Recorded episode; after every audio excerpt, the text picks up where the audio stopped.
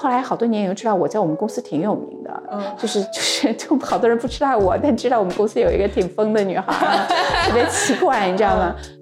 对我我我很贪心，我对于特别优质的内容有一种就贪婪，你知道吗？就是觉得哇，当时想说一定要把中国的这个电影行业的大门推开，就是哇，就这是就是一个使命感的事情啊，我觉得。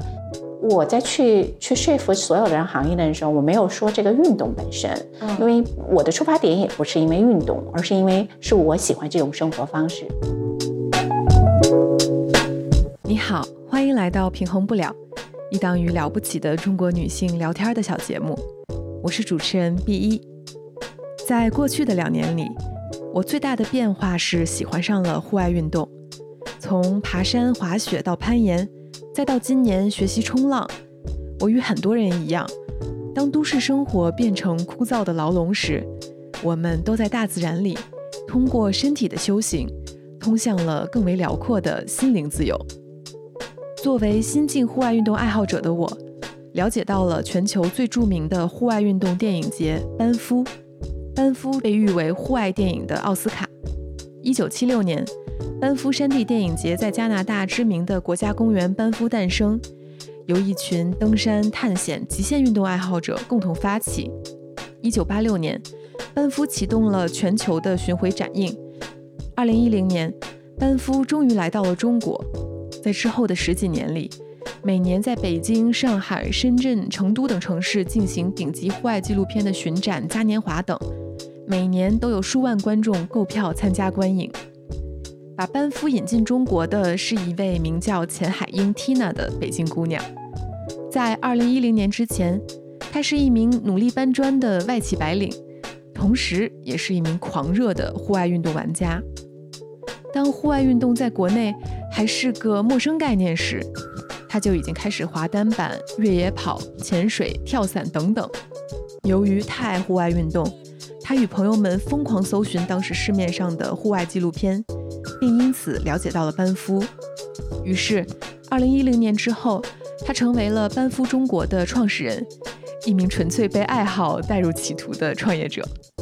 在之后的十三年里，他不仅把班夫中国做出了盈利与知名度，还独家引进了国际海洋电影节、热血电影节、中国户外影像计划等等与户外相关的国际影视项目。对了，二零一九年。Tina 还把纪录片《徒手攀岩 Free Solo》引进了中国，这是中国首部登上院线的户外纪录片，也是让无数大众真正开始了解到户外纪录片这一小众领域的重大里程碑。在与 Tina 进行这次聊天时，她刚刚回到北京，结束了近两年没有回国的海外生活。素颜穿着运动服的她，浑身散发着爱运动的人掩藏不住的朝气。与一些头衔更为闪亮的嘉宾比起来，Tina 可能是一位更像普通人的创业者，但这份普通正是她最为了不起的地方。当年在普通的上班生活之余，是对户外运动最执着、最朴素的热爱，让她开始创业。如今，通过班夫这份事业，她成为了户外运动在国内最为重要的传播者。让我们一起走进钱海英 Tina 的故事。也说过，就是你做的事情挺小众的。当然，我觉得什么是大众，什么是小众，其实是一个社会偏见里面制约的一个概念嘛。那就是其实我们今天这个时代，而且像户外运动这几年在国内这个环境，其实也不能说走向大众，但有越来越多的人好像在愿意了解这些这些事情。对，所以我觉得你是一个。先驱，然后你也是一个一直在感觉我已经倒下了，就把这种生活方式进行，而且还在传播这件这个生活方式的人。我的很多的运动可能都算是国内开始的比较早的吧。我以前在外企工作，可能对于很多新鲜的事情的接受能力，也许会比很多人会更更更早一些。嗯啊，可能也因为语言的关系，那我可能了解的事情可能会多一点，就是比。国门之外的事情，所以我很早的时候，我哦，就开始登山啊，滑雪，嗯，嗯，之后二零二年的时候开始攀岩，就很严肃的攀岩、攀冰。那那后海其实可能现在有有有些人知道，后海有有有人在划龙舟，对。但最早就是我们在开始划的。两千零二年的时候，啊，我们就有一支龙舟队，而且是正经注册的龙舟队，是北京第一支龙舟队。嗯嗯。那你当时就是又划龙舟又攀岩？哎呀，不止呢，我还滑雪啊，对，嗯。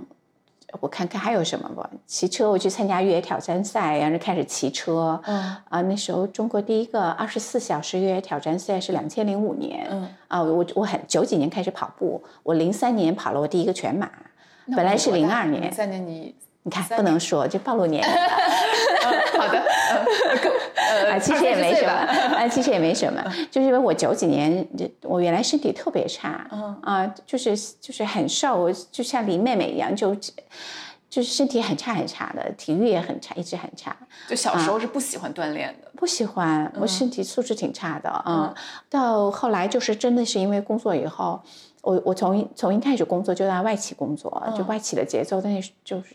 在那个时候，就只有外企节奏比较快，现在好像节奏都挺 快的。反过来了，是，所以。嗯，所以就经常加班呀什么的，本来底子就不好，所以就就是很多的毛病。嗯，后来医生就说你这么小的年纪，嗯，你怎怎么可能身体这么差呢？那那时候就开始自己锻炼身体啊，每天跑步，从跑一点点，每天加加加，一直到就跑到一个小时的时候，就觉得哇，就是你找到了自己的节奏，心肺啊、肌肉力量什么都上来了。嗯，就觉得可以永远跑下去，嗯啊，就特别特别舒服啊，所以我觉得跑步让我奠定了很好的身体的素质，所以后来其实无论学什么都特别快啊。当时，但是我我我说早些年年轻的时候，我是很有追求的，就是我玩什么，尽管我玩的很杂，但是我其实每一样玩的都很好啊。我后来后来我我我我自己总结啊，我说这才是真正的爱好者精神。爱好者精神是什么？就是他其实。所他从事的事情是他的爱好，嗯，但他能把他的爱好做得和专业运动员一样，我觉得这是让我最敬佩的，就这是真的是 love，你知道，这是爱啊，所以我我以前就特别。特别喜欢这一点，就如果我做什么，我就全力以赴。嗯，而且我觉觉得很得益于我从九几年的时候身体很差的时候开始做的跑步训练。嗯，我觉得跑步是一个特别特别好的，嗯，一个就是提高你身体素质的方法。嗯嗯，所以就因为我有这个底子，所以在后来在从事所有其他的运动的时候，我我都是可以上手很快，耐力又很好啊。对，所以那会儿你就是玩了这些运动，然后。每一项爱好都像你说的，就都有不错的一个一个表现。作为爱好，对呀，就是但是其实，在登山圈里比我强的女生，反正我没有听说。天哪，还是有天分在的。我不知道呀，肯定有啊。但是起码我认识的这个圈子里面，我应该算是非常强的。嗯嗯，其他的，比如滑雪嗯，滑雪我是可能国内，在我开始滑单板的时候，国内滑单板的人。不是个位数，大概也就十个什么二十，就就就是，反正看我觉得是因为玩的比较早，那时候玩的人特别少，也有关系。在上班吗？对呀，所以我所有的所有的时间，周末假期，嗯，全部都是拿去去出去玩了。我是每就冬天每个周末，嗯，就是去两天就是去滑雪的，一定的。啊，我朋友会叫我去攀冰，可能偶尔跟他爬，但，其实我特别怕冷，嗯，所以我我很少会去攀攀冰，基本上都是冬天去，两天全部都是去滑雪的，嗯，之后到夏天的时候，周末的时间，我要不然就是我我我每因为每天周一到周五的时候都是在健身房里跑一个小时，跑变速跑，跑这个匀速跑，但是长距离跑其实都是会放在周末的，周末我我当时你说现在跑团，那我觉得我可能。我的跑团可能算是北京最早的跑团，最早的跑团。对我那时候带了个总总有几千个人跟我一块跑过啊。那就是在我心中这件事等于它有两个步骤，一个是你在进行这些运动，第二个是但你又又往前走了一步，你说这变成了我的事业，等于你要辞职，然后要去 all in 这件事情。那说起电影这件事情呢，是什么？是是因为我们当时其实。就我还是只是单纯的爱好者的时候，那你想啊，这个户外运动在中国开始其实是很晚的，对吧？我我们已经算是相对比较早的一期了啊。那你你就是很很大家，我们很渴望就知道，哎，国外的玩家他们都在玩什么，对吧？那这时候资讯其实还是挺挺少的了啊。那而且呢，就是最好的其实就通过影像啊。那所以朋友出国呀或什么，就都会带来一些国外的什么滑雪的片子啊，还有攀岩的片子呀、潜水的片子啊。应该都还是 DVD 吧？对，这是你说的对啊，DVD。你这么小年龄竟然知道啊？对，所以我我记得我我们去白河潜水，白河这个潜水了，去白河攀岩。那时候白河还没有现在这么火，就是只只有几几波很小的这个，就是只。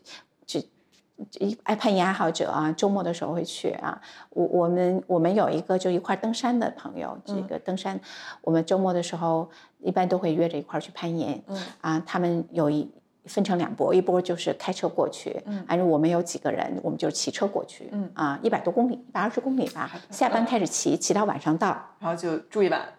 对，就住在老老老乡家里面啊，就有当地有老乡家里面，我们基本上。研友就去哪儿都住他家，他就反正有几个大通铺，男生屋、女生屋这样子啊，嗯，之后晚上的时候，因为跟老乡就很熟了嘛，我们开车的人就会，我们我们的伙伴就会带着那个。投影仪啊，放电影，那个大白床单儿啊，我们就在他院儿里面。白天第二天白天爬爬完以后，晚上就会去他们家院儿里面，把布在他们树两棵树之间弄起来，床单起来，大床单儿，白床单儿。哇，原始又浪漫的感觉。对，完之后就拿投影仪就放，就是就找来的国外的片子，你知道吗？那那你想那片子其实基本上都是老片子，那我们看的也津津有味儿啊，嗯。到冬天的时候滑雪也一样，冬天您不能在外面啊，毕竟冬天的时候我们就会租一个咖啡屋啊，完在里面找个小房间，也是谁品弄来的，什么法国的，就法国派的，什么日本派的，什么。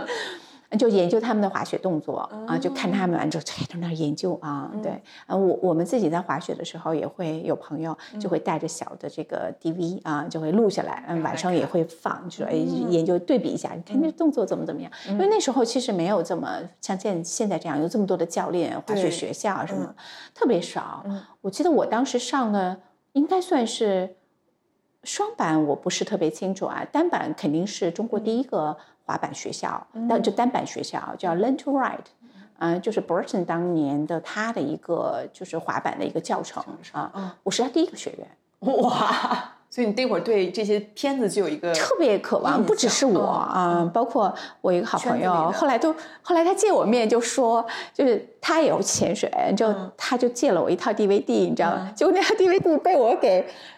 弄坏了还是怎么着？结果就他特别，就他特别懊恼，你知道吗？因为很难找，我自己也特别羞愧。我当时记了好长时间，心想说天哪，那找也找不着啊！这个是啊，就是特别少啊。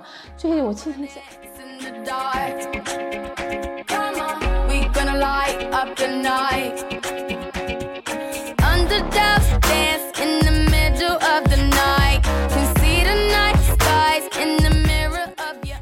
实我不是辞职为办法辞的职，我辞职是因为当时，嗯，我就是潜水时候碰到了我先生，哦，是为了爱情吗？就是我觉得是算应该算是为了爱情吧，嗯，就是哦，我我我们我们潜水的时候相识的，嗯。嗯，他也喜欢滑雪，喜欢潜水，所以我以前基本上就是潜水都是我自己一个人飞到国国外啊，嗯，滑雪呢就是一般也都是我我，我觉得我那时候滑雪好像我。我好像都是大部分时候都是一个人，但但是会有些学友我会认识啊，到那里会认识啊。但是后来自从跟他在一块的时候，基本上都是跟他一起。嗯，后来我们有一块儿跳的伞，一块儿学的跳伞，就是成了我们最主要的三个爱好：跳伞、潜水和滑雪。我的 buddy 啊，有了一个。对，基本上我去哪儿，他我我们做这三件事情，基本上都做这三件事情，都是我和他两个人。嗯，对，那时候是因为他在国内。他就是他，他委派已经结束了，但因为我的原因，他就赖在那不走嘛。明白。他老板也认识我们，老板人特别好。他说：“反正，嗯，这个有人要是公司发现 你，你就得走，你得回来。”老板是他这波的。对，就老板人特别好啊。对，就就果然后来后来被发现了，说是不行，这是一个拿着欧洲这个公司的员工，怎么在中国待这么久呢？那他就得走嘛。所以当时其实我我还在北大商学院还读着书，就周末的时候哇，然后还在上班，还在上班，嗯，那个，那那走就走吧，我我倒觉得其实没有什么，就很多人会觉得可惜，我觉得也没也没有什么，就无所谓，对吧？那总是生活中有最重要的，最重要是我和他在一起，既然他他要走，那我就跟他一起走呗，对吧？我们有几个目标的地方啊，第一站呢就是是悉尼啊，啊之后他我们就去了悉尼，打算住两三年，没想到那么喜欢啊。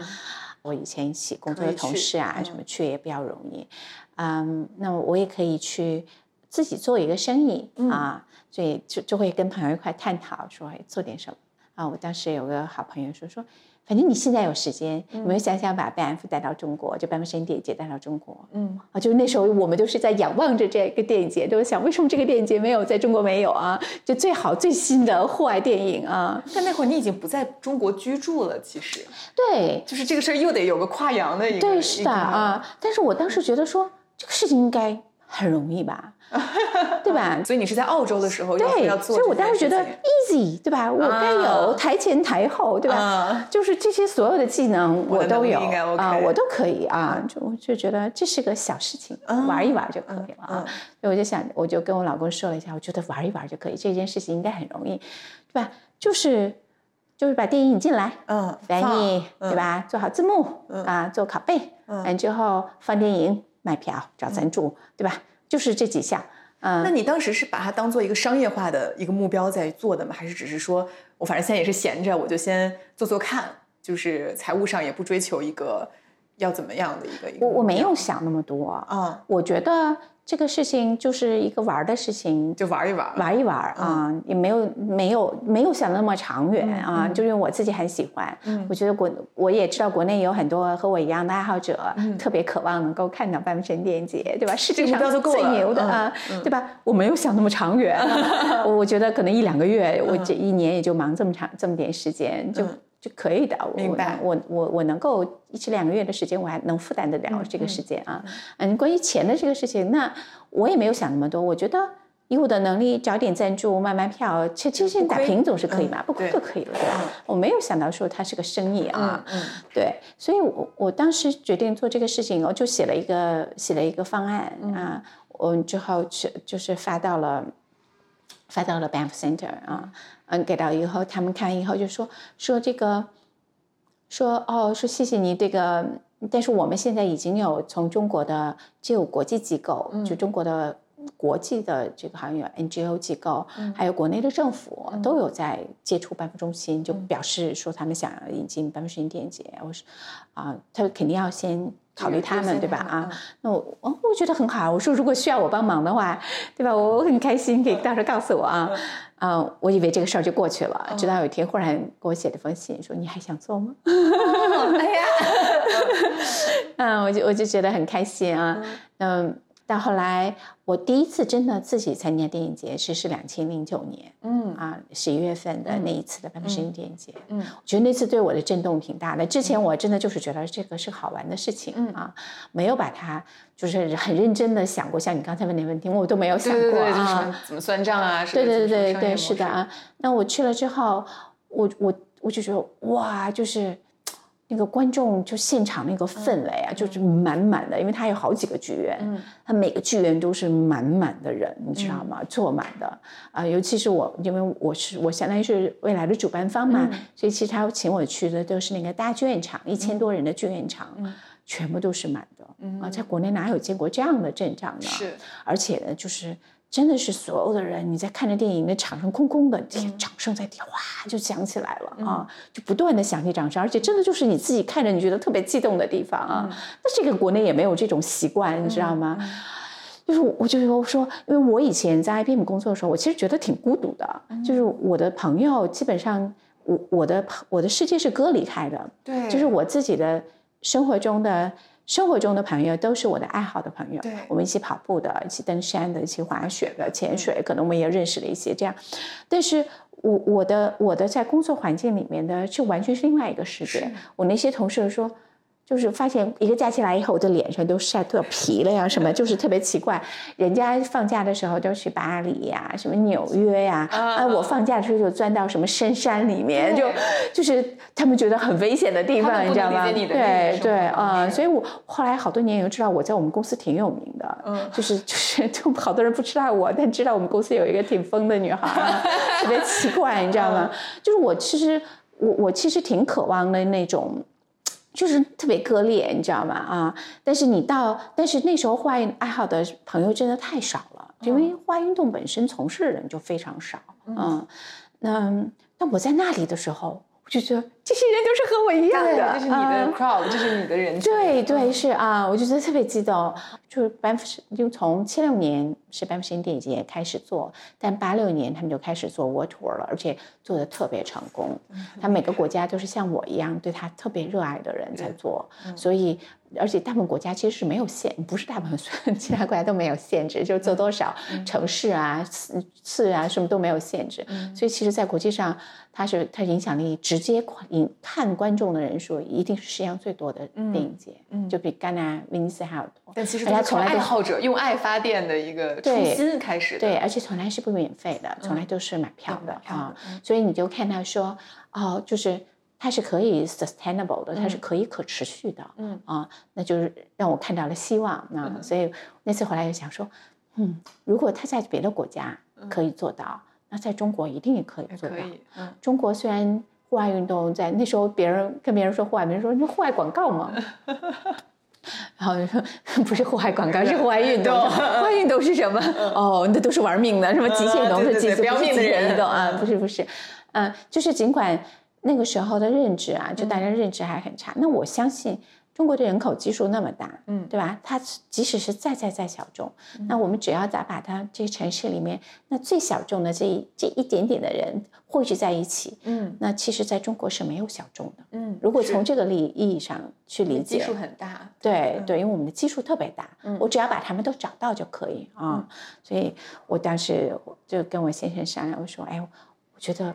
可以真的试一试，嗯，就看能不能把这件事情做成一个事业，嗯。啊，我就挺幸运的，我我，所以我觉得那是我们第一次做，嗯，凯乐石，当时我记得凯乐石的老总，这还赞助了我们很多的那个装备啊，我们当时有还有艾伯塔旅游局、班夫旅游局啊，所以我我就那次做完以后虽然是免费的，但我我们也没有收到什么就是这个资金的这个支持，我们这个应该只收了很少很少点，cover 了我们的。一一点点这个成本啊，就是赔钱的，就第一次肯定是赔钱的，嗯嗯，我们也是，但是我们也有很多志愿者帮我们做翻译啊什么，就是所以成本也并不高。就现场其实我是很不满意的，嗯。啊，包括我们放映的效果，但是。尽管是这样，嗯，那些爱好者，我们最后不不得已两个厅都并成了一个厅，因为另外一个厅实在是看不清楚啊，嗯，就大家坐在台阶上，就坐在座位上，但是特别热情啊，就让我特别感动。后来回来以后，我就就跟跟我老公说了，我说我说我想试试，对吧？就是看看能不能认认真真的把这件事情做成做成一个事业啊。就我说我说我觉得第一年。第一年可能在国内要时间待一点长一点，我算了算，我觉得可能八个月就七八个月。但我觉得以后肯定能够半年之内。flexible。对对 对啊，嗯，第二年应该就能半年了。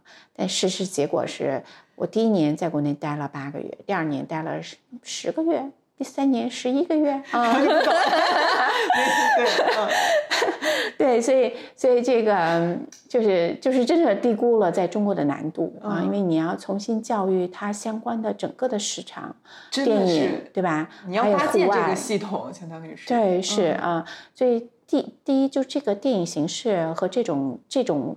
这种形式和这样电影的内容在中国是零以前啊，包括我们去电影局去申请批文，包括中影上影那些领导，电影局说还有这种电影，就觉得就太有意思了。纪录片，对对对对对，都没见过啊，这这这是一个零的突破，在中国就是一个全新的行业。那更没有说，其实电影行业里面，包括你就最基本的从电影院，嗯，对吧？呃，电影院他为什么要愿意把把把这个影厅给到你，这些时间给到你，对吧？那是他他的每个座位都是有成本的，对吧？你要让他挣钱，他才会愿意给你。但这个零的突破其实是是很关键的啊，对。所以我叫我当这个故事真的是说长了，但但是但是我觉得也许真的是只有我，我我后来我在想，也许只有像我这样的人，是因为我。它就是我的当时的生活方式，嗯，就它是我的 lifestyle，对吧？它是我的生活方式。而我在去去说服所有的人行业的人的时候，我没有说这个运动本身，嗯，因为我的出发点也不是因为运动，而是因为是我喜欢这种生活方式。我觉得在中国有和我一样的人会喜欢这样的内容，因为他或者已经有这样的生活方式，或者他想过这样的健康的生活方式，对吧？而且那会儿你用户外生活方式这个概念，其实还蛮。蛮蛮好的，就很跳出来。对，然后像你说的，不是以运动的视角，它容易可能就不容易吸引大众，它传播的一个力量。没有多少人从事这个运动，每一个都太小了，每一个都太小了。是的，是的啊，就我记得当时是我在，那我又不认识电影行业的人，我又不是做电影的啊。后来我就全世界的人告诉我，要去找，我要找电影院，我要找这个家电影院，三里屯美家的电影院的人去谈。嗯。我的前同事，IBM 的一个同事，他那时候在巴克公司啊做过做这个是管理者，完之后他跟我讲说，我那我帮你，完之后他请他的同事帮我联系了三里屯每家的投资公司，很间接的去找投资公司的老总，又帮我叫上了那个三里屯美家的 CMO 市场总监一块开了个会，嗯。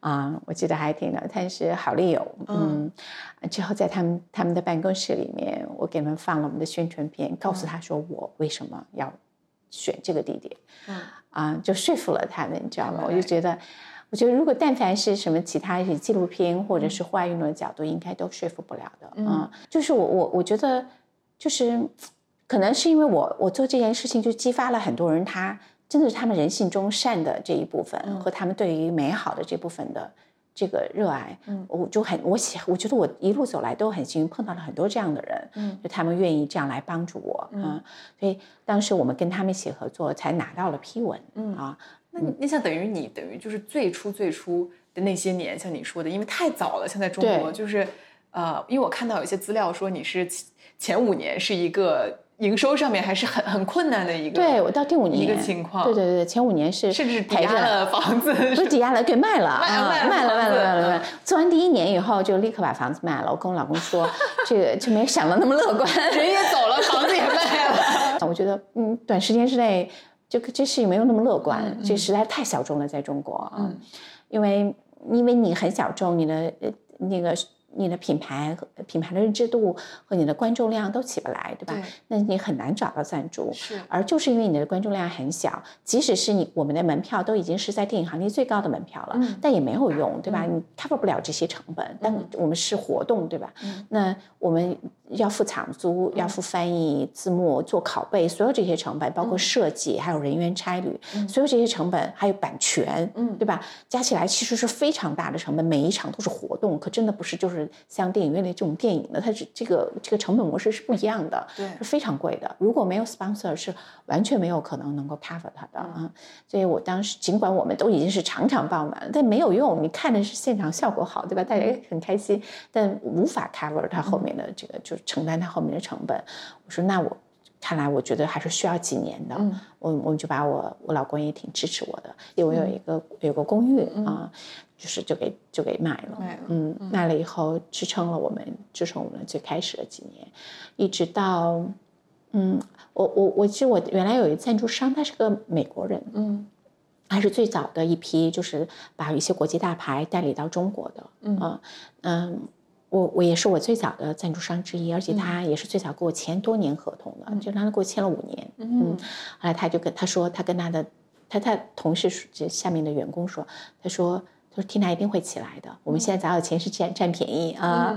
嗯，他跟我讲，他说他说他说他说缇娜你就熬三年，你熬过之后，嗯，你就会好了。嗯啊，我我印象就是当时我见他的时候是，你想。又又没有人，又没有钱，所有的事情都要自己做，对吧？嗯，那我就我就就熬夜，整夜整夜的熬夜，就在做活动，在做就在做巡回这个发布会的时候，所以就是找时间呢，抽空的。我记得那时候是我们在上海要开新闻发布会，那我当时那个他们说说你稍微躺一会儿，在开始之前，因为已经好久很久没有睡觉了，就特别累。我就我就刚躺下躺了一会儿，他们就进来了。进来后他就看到我就当时特别疲惫的样子，说你挺挺过三年。嗯，他说你挺过三年之后你就能活下来。嗯，我就当时我信了，我就信了啊。你，这我 是是创业者对，嗯，事实证明确实是我挺过前三年我就不赔了。嗯嗯，但是我还不挣钱。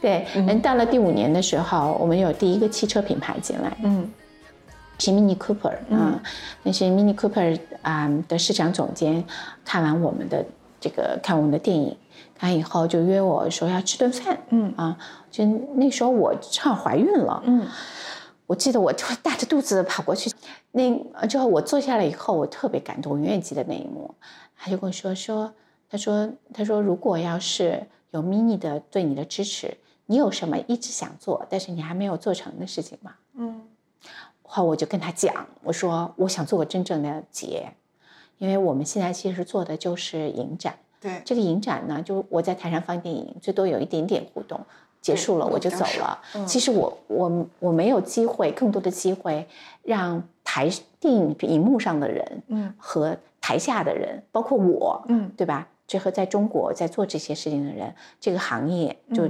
和和爱好者和就有可能会让他有有这样的真正的线下的互动啊，就是我想做一个真正的 festival，真正的节，嗯，我把电影里的场景，就电影里的人和场景、内容、运动，嗯，从荧幕上搬下来，啊，我我让这些让让这些就是大众、我爱好者，甚至还不。不知道他的人，有机会能够去了解这样的人事，还有这样的运动，对吧？就就是近距离的能够让他们去有接触啊。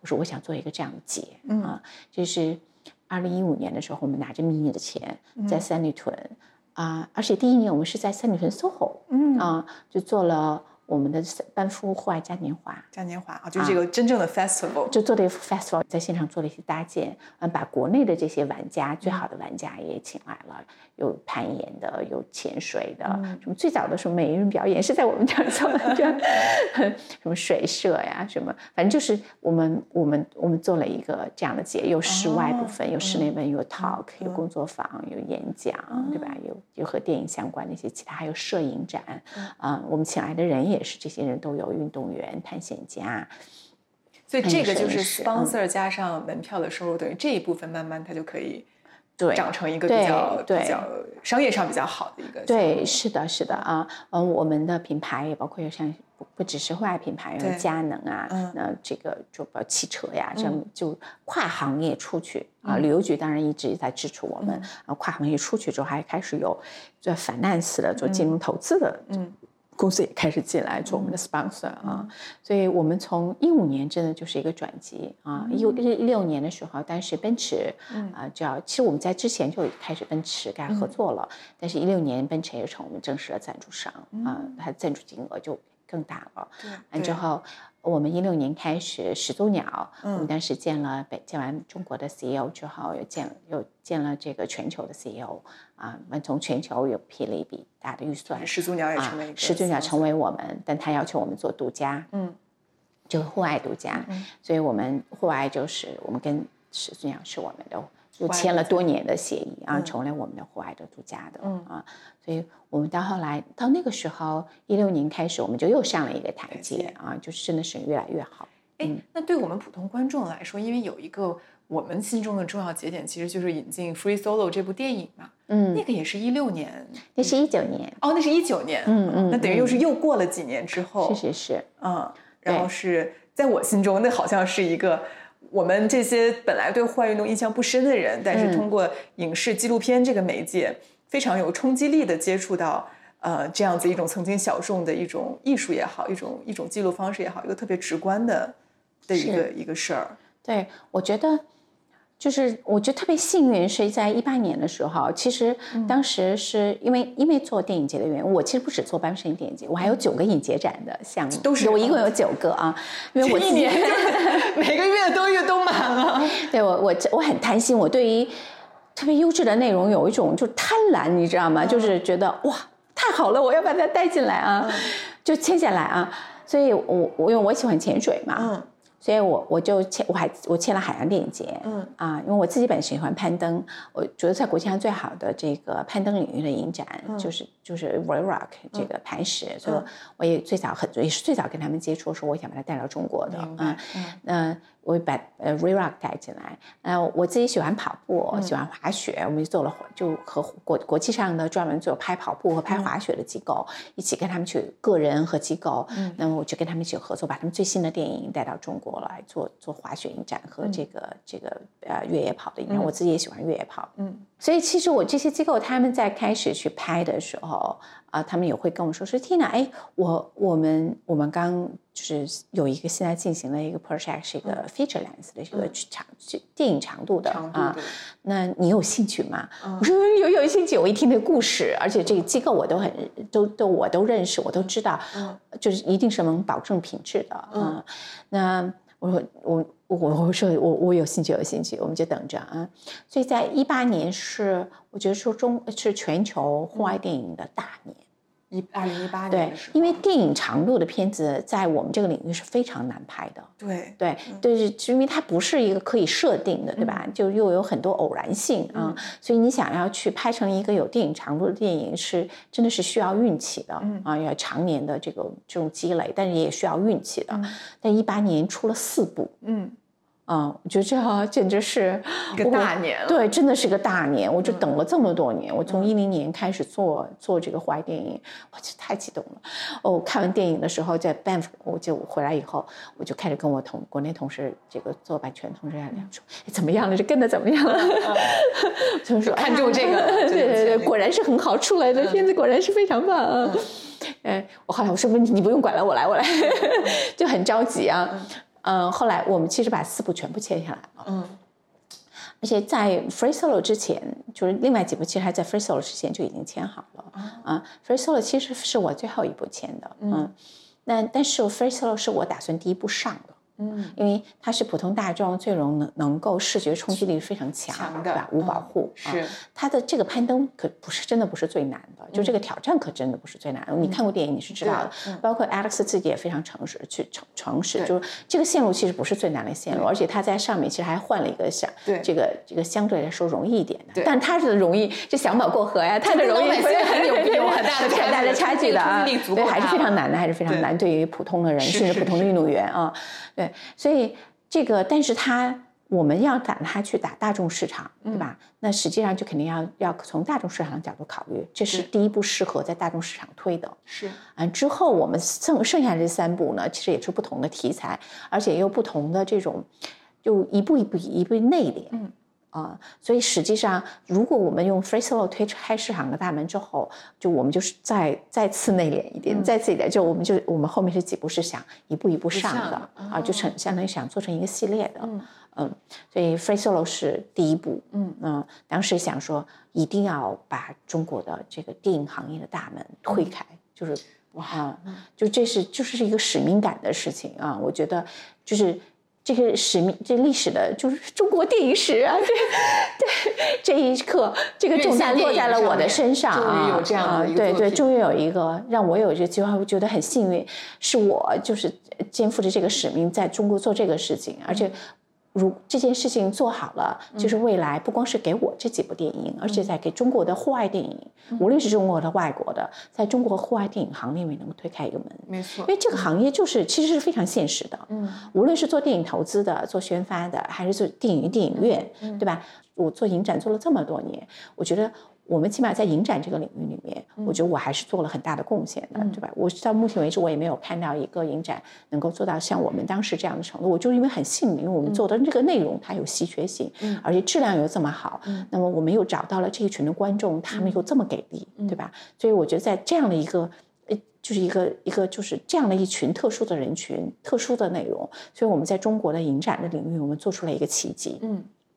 但是这还不够，嗯啊，因为我们影响的人还是在每大一线大城市里面的极小极小百分比的人，嗯，我们但是借着 Free Solo 和这些电影，我们可以再稍微影响多一点点啊，所以当时就说，我我就拿这部片子，当时开始回来跟跟国内的做宣发公司的朋友们去谈，说说很好看，但是我们不觉得我们能挣钱。很实诚了，可以说，嗯，这挺难的啊。而且之前也有些推其他的这个，就是这种相类似题材的这种纪录电影，受伤了的宣发公司让我们这已经赔过了，太难了，嗯，对，所以。所以其实，其实，在当时国内推有一些感兴趣的还在谈着，但是其实推进的过程是非常非常艰难的啊！因为以我自己的实力，我是没有办法在中国就完全靠自己做宣发的啊！我觉得我我们我们有这个这个，就是对这个电影了解，对行业了解，对吧？但是我们还需要有更大的宣发渠道和资金实力，尤其是资金实力的，因为在中国的宣发其实也非常非常昂贵的啊！所以我们必须得找一个大的宣发公司来出钱，一起来赌这件事情。对，是的，是的，嗯，所以我当时我的那个投资人是经纬创投的张张颖啊，就他很喜欢这些，对他自己特别喜欢。嗯，之后呢，他就说他也很喜欢。嗯，他说这个说他和就是他认识阿里影业的这个这个老大，嗯，而他。他拉了一个群，说：“哎，可以考虑来来做这个，考虑建议他们可以考虑啊。”最后我觉得还是挺幸运的，就我们能找到这样的合作伙伴啊。之后就跟中影就拿到了就拿到了一个龙标啊，我们在中国做这个宣发，但是很可惜就是。嗯，我们这部片子其实我觉得算是一个及格分吧。嗯啊，你说在宣发的一个，就是最后我们的就达成了这个效果。我们做了三千六百多万票房。嗯啊，这个票房可能跟跟对于商业电影来说这不算什么。嗯啊，但是这已经是打破了中国引进纪录电影的票房记录了，就已经是最高了。是啊，那而我我们在想就，但是没有，就是没有。没有如果的啊，但是回去再想说，哎，如果我们这些这些当时设想的都做了，或者还有一些我们当时没有想到做的，那这其实它有它是足够，这这个片子是可以有更好的表现的，对，嗯，对吧？那所以我们在未来的话，如果还有机会，我们在中国再去把剩下这些好的电影引到大众电影的话，我相信应该能做得更好，嗯，对，但是起码是。你看，在后来的几年里面，对啊，就是国内就上了好几部，没错，户外主题的电影，对，他们可以走进电影院，电影院愿意去排期了，对吧？呃，宣发公司愿意去做了，就真的是大言不惭的说，Free Solo 是给他们推开了这扇门，没错，嗯，对吧？当然，他们自己其实也很努力，对吧？他们之前可能也也也会这个。这个已经在有些项目已经在筹备了，但是绝对 Free Solo 是起了很大很大的推动的作用。对，所以我觉得，觉得这个这个好的就是每一步，所以我我也是觉得说，不管怎么样，嗯。我我是觉得交了一个及格的分，对吧？这这个历史使命落到我肩上，起码我没有让这扇大门重重的关上。你想，真的你坚持了这么多年，就像最开始那个投资人说，其实这个回报就它是一个耐力的一个一个事业。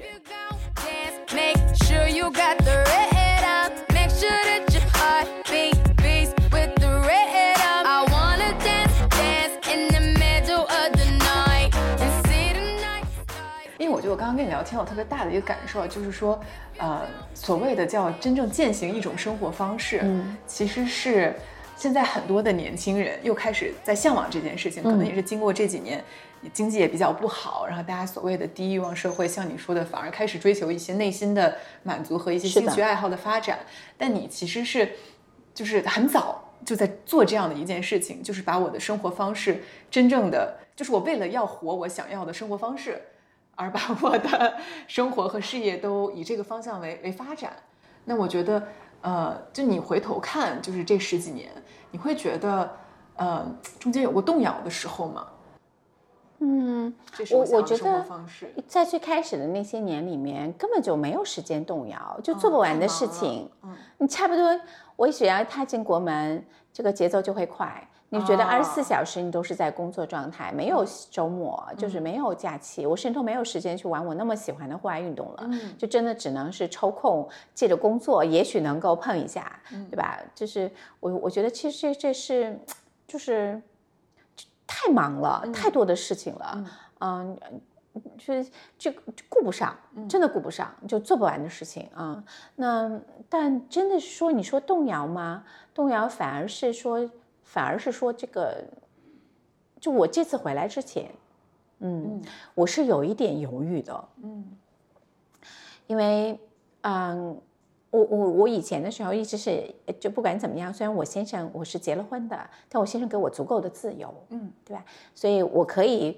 不用想，因为我不需要照顾我先生，我自己，我先生也是从精神上、经经济上、精神上、生活上都非常独立的人，他不需要我照顾啊。我我知道，即使我不在，他可以生活的很好。我我以前在国内，嗯，每个周末在做影展，在加班的时候，他都在潜水跳伞，有他自己的朋友，哦，我就很放心啊，就是他他过得很开心，对吧？嗯，就是，但是后来有了孩子就不一样了，嗯。我最开始的，我小孩子他们四岁之前的时候都是我带着的，我一个人带。嗯啊，我儿子出生八个星期，我就一个人背着他，一个人带着他从澳洲回到中国，啊，又一个人带着他去上海。我们走，我我参加活动走红毯，八个星期的时候背着 baby。对啊，就我就带着他啊，我喂完奶以后。我就去去看电影、开会，所以他四岁之前，我大儿子一直跟我。我四岁之后，他开始上学了。嗯，这个我我的，但我的二女儿也一直跟着我，跟到四岁开始上学。嗯，那疫情这几年呢，也是因为我我我反正也回不来嘛，所以我就。每天陪着他们，送他们上下学都是我给他们做饭，带他们去去游泳，带他们去运动去玩儿。所以，我那刚好我们就这利用这这这个疫情的这这几年，我就好好陪陪孩子。所以我觉得也也也非常好啊，我也很享受做妈妈的这个这个些时光啊。但我这次回来之前呢，我我是有一点有在想说，哎，我回来我要我要不要回来？你看我我回来这几个月，我错过了我女儿掉的前两颗牙，哦，第一次掉牙我错过了，掉第二颗牙我也错过了。嗯，所以现阶段目前你还是打算今年会在国内待一段时间？对我我是。希望是今年秋天的时候，我们能先把影展再恢复了。嗯嗯，就正式的影展能够恢复了。我最近也见了很多，就是在各个城市里面，啊，我们的观众啊，还有一些好朋友啊什么的，他们也在帮我们一起啊，在想办法啊。我觉得今年年底下半年，就是啊九月份，嗯，应该可以，就有有可以看到。我觉得是啊，太好了。对对对，是。而且呢，我们现在的手上的版权也不只是说影展做线下，我们还要有线上的版权。我觉得这也就是因为这个疫情原因原因。那国外其实他们，我我很早就开始签电影的全版权了啊。但其实你比如说像百美摄影电影节，它还是最大的进出进口，对吧？那我能签的还是非常有限的。但是在 Banff 他能签的都是每年最新的。呃，送献这个全是就全最好的送献这个电影节的，所以他就做了一个特别大的一个变化，就是他在签的时候，他把线上版权也签下来了，对啊，所以我手上有几百部，不光是线下，还有线上，真的是全世界最好的，嗯，是户外这个还有这个探险领域最好的纪录片啊。那这是巨大的宝藏，是的，所以我就在捧在手上，我心想，我一定要把它让大家看到，一定要把它让人看到。嗯，因为现在大家都通过社交媒体，然后用流媒体，在国内也是在接，可以接触有很多新的渠道了。嗯，就是大家也都是，但是还是差得太远了。嗯，最后我有两个关于 Tina 你的呃个人的问题，因为我们刚刚也聊了很多关于班夫这些年的一些起起伏伏，还有一些呃你变化，然后包括一些思考，就是。关于你的过去，就是其实呃，我就是觉得怎么讲，呃，对你自己来说，这就是你的践行生活方式。但可能放在很多的大众眼里，会觉得你是一个坚定的选择了一种小众的生活方式，并且去持续的把它呃活出自我的一个一个人。然后我想知道你小时候呃是一个什么样的孩子呢？就是你是那种从小就是循规蹈矩，但是在某一个点觉得说我要。冲破一些事情啊，变成一个更自由的人，还是你是那种从小就对世俗规则也好，就是对比较比较不在乎的一个小朋友呢？嗯，我小时候因为这个，我我从小是军人家庭长大的，嗯，军人家庭，对对，我从从从小家教非常的严，嗯。啊，我我我就这，我小时候我记得我印象，就是对我对我来说只有对和错和黑和白，嗯，这是我从小接受的教育。啊，而且我觉得另外一个就是，嗯。就是可能像我那个年代，大部分的家长都会对对这个社会环境都会孩子要求很苛刻。嗯嗯，我我记得我当时如果考九十八、九十九分回到家，也会被说你你为什么考的不是满分？嗯，对吧？如果考我考第四名回家的时候，我会说那你为什么进不了前三？啊。就是后来，现在我现在我自己有孩子，我在想说，哎呀，如果我的小孩能像我当时那样，我就要骄傲死了，美都美死了。对我除了体育不好，我其他都特别好，嗯，都是都是班里的前几名。所以你是一路比较优秀的那种小。但是我一路都很自卑，就因为从来都没有，就从来没有，就是就是家长从从来都会对你不满意啊，所以其实我从小就很自卑啊。那你会觉得是通过户外运动运动找到了？弥补了一些缺失的自信，或者是对我，我觉得还真的是，就是其实户外运动，我现在回想，就是回想这么是在过去的这些年里面，真的就是因为我开始从事户外运动了，开始运动起来，嗯，之后慢慢的又接触到了户外运动，嗯，那在户外运动里面，我开始真的释放了我自我，找到了我自我，嗯。啊，找到了我的我的。朋友圈啊，就真正和我相似的人啊，我我跟他们在一起特别快乐，一起去登山呀，去攀岩，去训练呀，什么？对，我觉得，嗯，户外对我的改变还是挺大的。嗯嗯。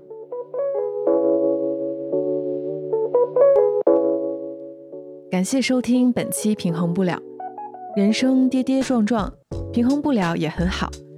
感谢我的先生艺伎为本期节目进行制作，并且一如往常。成为了本期节目的第一位男性试听人，我是 B 一，咱们下次见。